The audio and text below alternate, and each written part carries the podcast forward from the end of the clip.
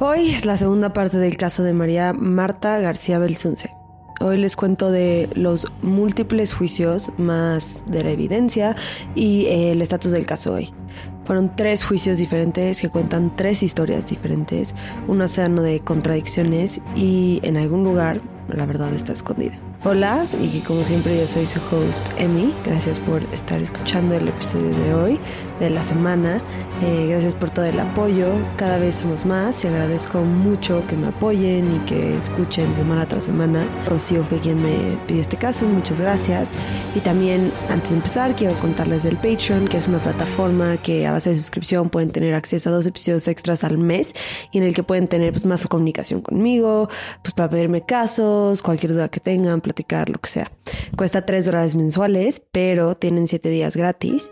Em, ya esta semana sale el último de HH Holmes, que se ha sido de los casos más difíciles para investigar, em, pero muy, muy interesante y, y una cosa muy loca que parece mentira. Pero bueno, vamos a empezar.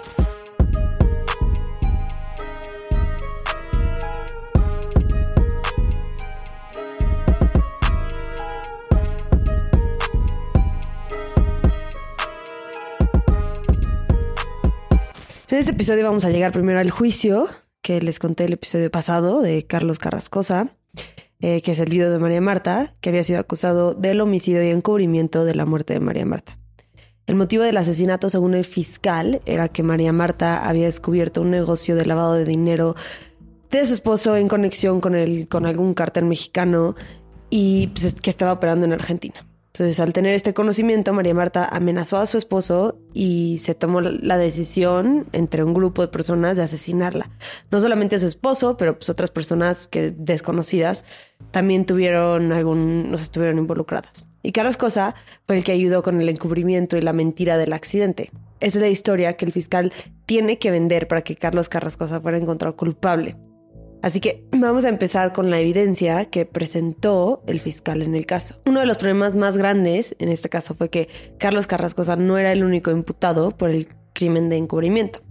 La mayoría de los familiares que estuvieron el día del asesinato de María Marta también habían sido acusados por el mismo delito. Y porque ellos mismos estaban acusados del mismo crimen, no pudieron ser testigos en el caso de Carlos. Y eran testigos muy importantes, ya que dos de esas personas eran las que tenían su coartada, con los que había estado esa misma tarde, que son los cuñados, eh, con sus cuñados, la hermana de María Marta y el esposo. Entonces, ellos eran su coartada de que estuvo en su casa. Así que ya va a empezar esto pues esto ya empieza siendo un problema muy significativo para el equipo legal de Carlos, ya que mucha de la información que ellos podían brindar como testigos nos iba a escuchar en su juicio. Un testigo que sí habló en el juicio y que fue muy importante para el fiscal fue el doctor Biasi, que testificó que él sabía que había pasado algo extraño y que no había sido una muerte accidental. También dijo que la cara de Marta estaba llena de sangre, pero un segundo después dijo que Gordon le lavó la cara y finalmente dijo que él ofreció hacer los trámites para correspondientes porque él pensaba que había sido que no había sido una muerte accidental y que Carrascosa dijo algo como con el fin de decir como el doctor Gordon, el doctor Gabri Gordon y yo ya llegamos a un acuerdo, así que por favor ya no hagas más lata de la que tiene que ser. Que esto es significativo porque este uno eh, ya el doctor se está contradiciendo un poco diciendo que primero dijo que le lavaron la cara y luego dijo que la vio con la cara ensangrentada. Entonces, si él estaba tan preocupado de que se estuviera encubriendo algo, ¿por qué no, si la vio con la cara llena de sangre, ¿por qué no entonces les dijo que no le, le lavaran la cara? O más bien, si llegó después de que le había lavado la cara, entonces ¿cómo sabe que toda la cara estaba llena de sangre? Entonces es un poco lo del doctor. También como que a mí lo que me cuesta un poco es pensar que si estaba tan, o sea, si, si estás convencido de que alguien asesinado y que algo lo están intentando encubrir. No creo que nada más con unas simples palabras del viudo o del primer doctor que llegó ahí te puedan convencer de no investigar o reportarlo. Bueno, al menos a mí me costaría mucho no decir nada. Especialmente porque él no tiene ningún tipo de lazo de amistad o lo que sea con estas personas. Entonces no las conoce. Entonces no, no tienen nada que perder si se lo reporta a las autoridades, cosa que no hizo hasta después cuando lo, interrogaron. Entonces a mí eso se me hace un poco, no sé, o sea, no, no, no me vio tanto de, de, de lo que está diciendo el doctor, por alguna razón, aunque tenía razón, solamente que su actitud, que no tiene nada que ver con el caso, la verdad, o sea, de todas formas, no creo que su testimonio haya sido, o sea, es importante para el fiscal para poder levantar un poco de, dudas y de sospechas de, de Carlos Carrascosa, especialmente hablando de la conversación que se supone que el doctor Gordon y Carrascosa tuvieron, que eso era lo más importante de esta, pues, de, de, decir cómo se pusieron de acuerdo detrás. Y eso es lo que presentaron ante este doctor, el doctor Biasi. Pero sí hay algo que a mí no me, de todas formas, no, no sé, no me da la confianza de este doctor. Em, otro elemento del caso que fue muy famoso y del que se habló mucho fue de la presencia de un químico llamado ciano, que está presente en un pegamento famoso al que le dicen la gotita. Em, les voy a contar toda la evidencia que hay detrás de esto, pero quiero que sepan antes que ciano no solamente se encuentra en ese pegamento y está presente en otras muchas cosas. Pero prácticamente lo que pasó en este caso es que cuando hicieron la autopsia, el médico tuvo dificultades sacando las balas del cráneo de María Marta. Así que decidieron hacer unos estudios en el cuero cabelludo y regresó que ciano estaba presente en tres de las heridas. Lo que está diciendo es que alguien le puso pegamento para intentar cerrar las heridas y de alguna manera esconderlas. Argumentos en contra de esto que se hicieron es que María Marta usaba un shampoo que contenía ciano. Y eso puede ser una explicación por la cual lo encontraron presente. Pero el argumento en contra de esto es que siguiendo esa lógica hubieran encontrado residuos por toda la cabeza y la piel en los alrededores, cosa que no pasó, solo lo encontraron en las heridas. Pero tampoco se puede comprobar que el ciano venía de un pegamento o que era pegamento. O sea que esta evidencia no es evidencia tan importante. Pero como los medios de comunicación lo explotaron, la opinión pública tuvo mucho que decir al respecto de la gotita. Pues, obviamente es algo que se puede vender muy fácil. Eh, le pusieron la gotita en la cabeza, imagínense. O sea, pues, fue algo que los medios de comunicación, pues obviamente reportaron mucho al respecto. Pues la gente obviamente estaba indignada, pero realmente no hay ninguna evidencia que compruebe que el ciano que estaba presente en las heridas o en la cabeza venía de pegamento o era el pegamento solamente saben que es ciano, no tiene otras componentes químicos que tiene el resistol. Otra evidencia circunstancial que presentó el fiscal fue una llamada a la policía. Los que conocen este caso seguro han escuchado hablar de esta llamada, pero es algo bastante confuso porque en realidad la policía nunca fue a la casa en el Carmel.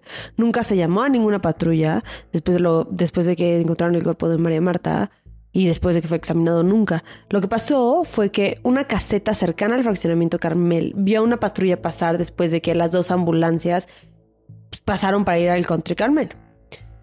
Pasaron por la misma calle y esos guardias de seguridad llamaron a los de la caseta del Club Carmel para avisarles que una patrulla iba en camino. Sin embargo, esa patrulla solamente estaba pasando vigilando, ni enterados de lo que estaba pasando en el Country Carmel. Pero los de la caseta del Carmel llamaron a la casa de Carrascosa para avisar que la policía venía en camino y Horacio, el hermano de María Marta, estaba confundido porque si había sido un accidente no tenían por qué estar en la casa policías haciendo preguntas cuando ellos estaban pasando por los peores momentos de su vida. Eso es lo que él dice. Así que le llamó a un contacto que tenía a Ángel Casafuz, ex comisario de la policía bonaerense, y le pidió que por favor cancelaran las patrullas.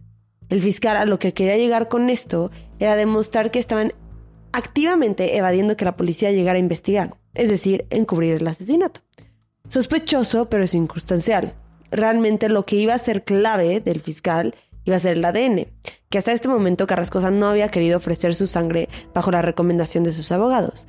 Pero después de que toda la evidencia la pusieron en el juicio, hicieron todo lo que se tenía que hacer antes, ya hicieron la comparación y el resultado fue negativo. La sangre que encontraron en la casa no le pertenecía a Carlos Carrascosa. Y luego llamaron a Pachela a testificar. Porque cuatro testigos ese día, el día que Marta fue asesinada, lo vieron trotar y pasar a María Marta cuando ya iba en su bicicleta camino a su casa. Hay mucha evidencia circunstancial. Y en el caso de Pachelo sí hay motivo de por qué quisiese matarla, porque no le caía bien a Marta, por lo del perro, por lo que quieran.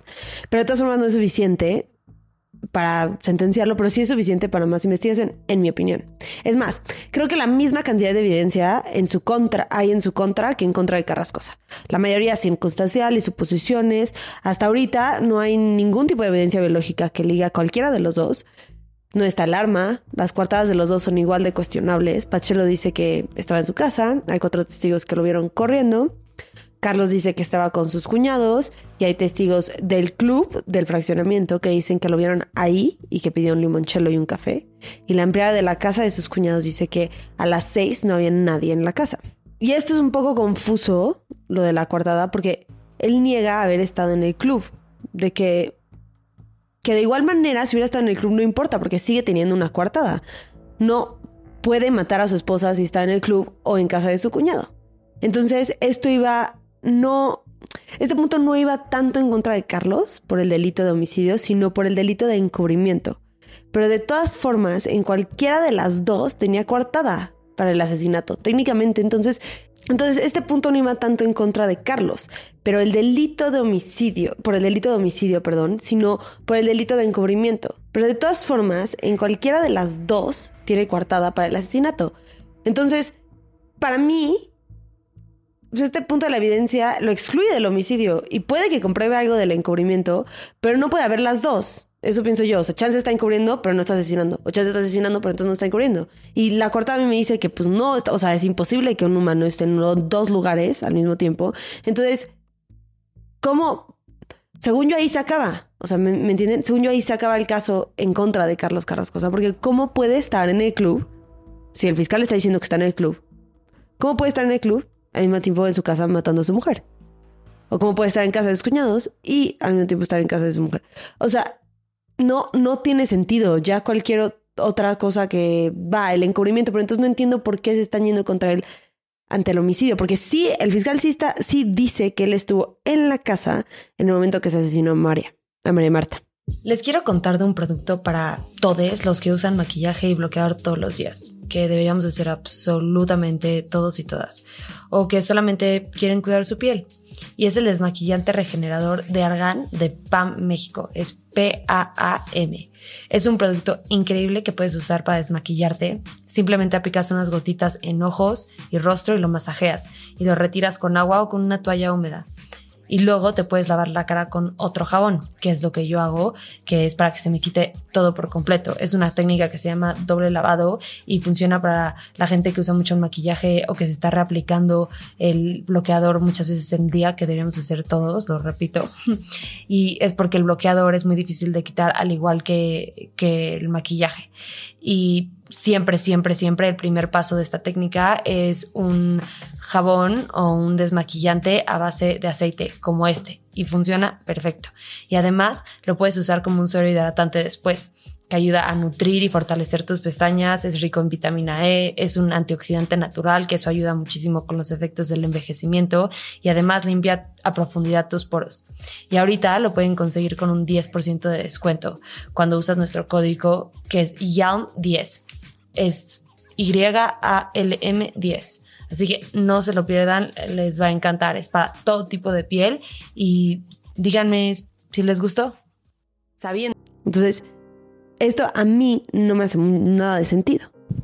La única explicación para negar por la cual él estuvo en el club es para encubrir a sus cuñados. Entonces, esto de está de, alguna manera insinuando que Irene y su esposo fueron de alguna manera culpables de la muerte de María Marta. Pero Irene no había sido acusada ni siquiera de encubrimiento.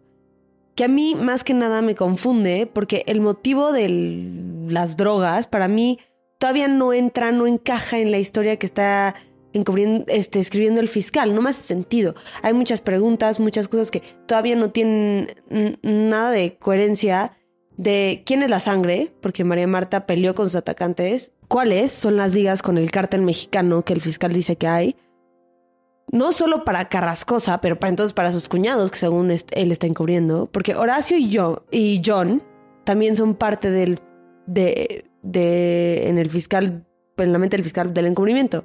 Es todo un desastre. Si hubiera sido algo planeado, no creo que habría tantas tantos cabos sueltos. Pero lo que luego dice el fiscal es que no cree que haya sido un ataque planeado. Cree que hubo una discusión entre Irene, su marido, y Carlos, y uno de los tres fue el que le disparó y la mató, y luego montaron la historia del accidente para encubrir el crimen. Pero entonces, ¿por qué no imputaron a Irene en ningún crimen? A mí lo que me parece es que el fiscal, en vez de seguir la evidencia, hace que la evidencia encaje la historia que él cree. Para mí la explicación que está ofreciendo no es suficiente, pero aparentemente para los jueces este no fue el caso y sentenciaron a Carlos Carrascosa a cinco años y medio en prisión por el delito de encubrimiento, pero lo absuelven del delito de homicidio, por lo menos. Que creo que fue la decisión correcta basada en la evidencia presentada. No sé lo del encubrimiento, eso tampoco me encaja. Eh, no estoy diciendo que haya sido él o no el autor del homicidio, puede que sí, pero basándome en la evidencia, no creo eh, se pueda comprobar con lo que tienen. Encubrimiento fue un cargo que obviamente sintieron que la evidencia justificó, una sentencia, pero al declararlo culpable no se solucionan muchas dudas. ¿Por qué encubrimiento? ¿Por qué encubrimiento y de quién? ¿A quién está defendiendo y por qué? Eso nunca se explica y no hay explicación legal de esto. Pero la presión social en este caso fue algo que también tengo que mencionar, no solo por contexto, pero porque el mismo fiscal lo usó en su último discurso ante los jueces. Más que nada la gente quería que no se escapara de la justicia alguien con dinero y era una frustración social que probablemente cientos y miles de casos en Argentina en donde gente pobre ha sufrido las consecuencias de crímenes de los cuales son inocentes simplemente por el hecho de que no tienen el dinero para defenderse y son gente fácil de culpar, como pasa en México, como pasa en muchos países en el mundo. Y la gente vio este caso como una oportunidad para pues, llamar la atención a este problema, demandando que se hiciera responsable un hombre de dinero por las miles de ocasiones en las que esto no pasó. Y puedo no que esto haya influido en las decisiones de los jueces, pero era una realidad que en este caso tenía muchos ojos encima y había mucha presión social. El resultado iba a tener un impacto muy grande de una manera u otra. Pero este no fue el final del caso, porque dos años después de esta primera sentencia, en el 2009, gracias a la apelación del fiscal Molina Pico, unos jueces revisaron el juicio de Carlos Carrascosa y lo declararon culpable de homicidio y cambiaron su sentencia a cadena perpetua. Después de tantos años del crimen y la justicia que se supone que se estaba haciendo, mucha gente empezó a ver la historia con otros ojos, no con los ojos de un hombre poderoso con dinero que se quería salir con la suya, pero tomaron en cuenta toda la evidencia que se estaba presente, no solamente la que reportaron los medios de comunicación, y esto se hizo a través de un blog que hicieron dos mujeres en donde ponen toda la información. Toda la información me refiero a toda. Su creencia es que Carlos Carrascosa no es el culpable, pero lo que hay en la página de internet, que va a estar en mi lista eh, de las fuentes, en la descripción de este episodio, es absolutamente toda la evidencia.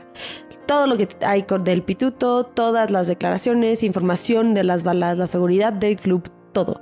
Porque años después se empieza a hablar de cosas que levantaban más dudas acerca de la culpabilidad de Carlos, como por ejemplo, el día del asesinato de María Marta, las cámaras de seguridad del perímetro del country club no estaban funcionando. Esto además de que es sospechoso por el simple hecho de que mm, significa que puede que alguien haya apagado las cámaras de seguridad para poder entrar sin que lo detectaran. También es importante porque la casa de María Marta daba a la barda del perímetro. También hay un coche que entró a la privada con unas placas que luego se dieron cuenta eran robadas. Estas son avenidas que no se investigaron por Molina Pico y que obviamente los jueces o no se enteraron o decidieron ignorarlas. Entonces, ahora surge la teoría de un robo. Que alguien entró a la casa a robar. Porque en Argentina, con la crisis que estaban sufriendo en ese momento en el país, mucha gente guardaba su dinero en la casa porque no confiaban en los bancos y aparentemente, aparentemente había chismes de que María Marta y Carlos tenían alrededor de un millón de dólares escondidos en su casa ese domingo. Si se acuerdan, María Marta tuvo que parar su partido por la lluvia de tenis. Puede que haya llegado a su casa un poco antes de lo que era normal y haya sorprendido a las personas que estaban en su casa asaltando. Y esa teoría creen que María Marta reconoció a por lo menos uno de los ladrones y por eso decidieron matarla. Entonces esta teoría cada vez se va difundiendo más y más. pero el fiscal sigue persiguiendo a la gente que acusó desde el principio del caso. Así que en mayo del 2011 empieza el juicio de encubrimiento de que las personas acusadas, que ahorita voy a mencionar, no tienen necesariamente que ver con el homicidio en sí, no tienen que haber estado ahí presente cuando la mataron. Los fiscales a cargo de este juicio, que no son Molina Pico, tienen solamente que comprobar que le mintieron al fiscal o a las autoridades o que no hablaron cualquier dato que apuntara al homicidio y lo escondieron conscientemente. Y las personas acusadas son muchísimas, que hasta parece un chiste, la verdad. Para empezar está Horacio García Belsunce, el hermano, John Urting, el otro hermano de María Marta, Guillermo Bartoli, el cuñado, eh, Sergio Vinelo, un vecino, Beatriz Michelini, la masajista, y el médico de la primera ambulancia, Juan Ramón Gaubri Gordo. Yo no entiendo cómo piensan comprobar que todas estas personas mienten acerca de la motivación y la motivación detrás de ellos, de por qué todos tienen la inclinación de mentir para encubrir el asesinato de María Marta. Pero además de que eso está pasando, Inés Urting fue arrestada por el homicidio de María Marta, por coautora. Eh, pero el juez desestimó la acusación basándose en la evidencia, o más bien falta de evidencia, y dijo que para lo único que tenían derecho era para citarla para una indagatoria, y nada más. Mientras tanto, después de cuatro meses de juicio, sentenciaron a todos los imputados a cuatro años en prisión, todos excepto Beatriz Michelini, la masajista, que en este caso, en este juicio más bien testificó y cambió su versión original. Originalmente ella dijo que estaba presente cuando Carlos hizo la llamada a la primera ambulancia, pero en el juicio dijo que no estaba presente eh, esto para la fiscalía significa que había suficientemente tiempo para que los involucrados, o sea, las demás personas manipularan la escena del cine, de la escena del crimen antes de que Michelini llegara a la casa.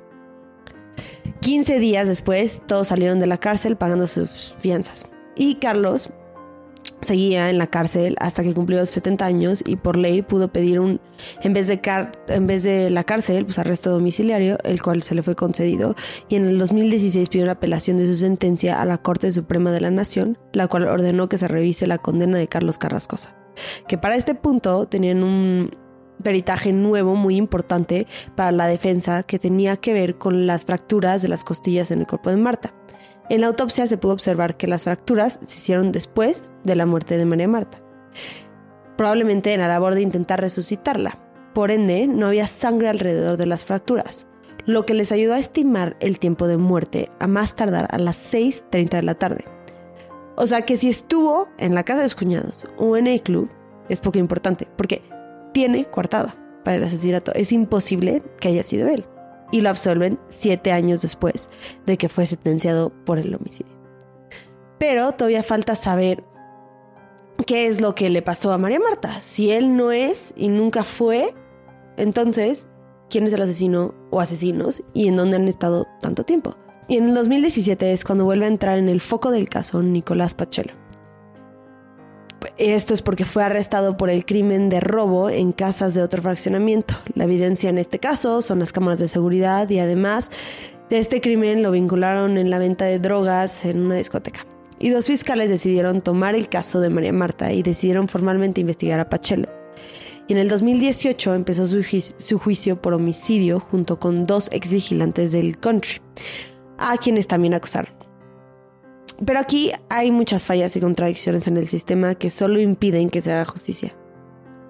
Porque para empezar, Carlos Carrascosa estaba en libertad, prácticamente absuelto, pero técnicamente no. Oficialmente no habían confirmado su absolución. Entonces Carrascosa dice que es por un tema de protegerse como sistema, porque en el momento que lo absuelven oficialmente, él puede demandar a los jueces y a los fiscales involucrados en el caso. O sea que el juicio contra Pachelo como queda como coautor del homicidio. Tiene que ser comprobado que fue coautor de Carlos, que no tiene nada de sentido. Y además de esto, esa es la está, la verdad jurídica que se estableció y se, se, determinó en el caso del encubrimiento con todo el resto de la familia y el vecino. Los fiscales tienen que comprobar que se puso de acuerdo con las cinco personas de ese juicio que fueron condenadas, algo casi imposible porque no hay nada de evidencia que pues, pueda ligar estas cosas. Y obviamente con tan pocas pruebas y tantas contradicciones lo declararon inocente del homicidio, pero lo sentenciaron a nueve años y medio de prisión por seis robos que cometió en varios accionamientos en el 2017 y 2018. Y en el 2020 fueron sobreseídos Horacio John y el vecino Sergio Vinelo por encubrimiento. Al médico Gordon lo absolvieron en el 2015 y Bartoli murió en el 2014 antes de que se resolviera su caso. Hasta la fecha, el asesinato de María Marta sigue impune. El viernes de la próxima semana cumple 21 años desde su asesinato y no hay ninguna indicación de que se llegue a una conclusión clara de los hechos, al menos con la evidencia que se tiene presente. Pero nunca sabemos exactamente qué tipo de evidencia puede tener, pueden tener y con qué tecnología en algún futuro nos puedan dar respuestas a lo que pasó este domingo lluvioso. Muchas gracias por escuchar este episodio de Así les mató. Como siempre, yo soy Emi. Em, y pues sí, eh, síganme en redes sociales, no se les olvide. Vayan a checar el Patreon, les va a gustar, se los prometo. Y nos vemos la próxima semana. Bye.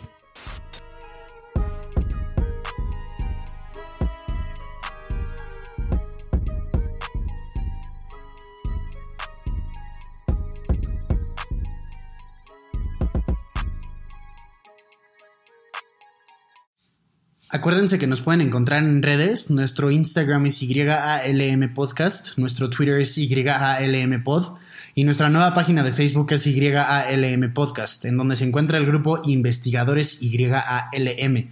En este grupo vamos a estar teniendo discusiones respecto a los casos que vemos semana con semana, así que ahí lo pueden checar. Gracias, bye.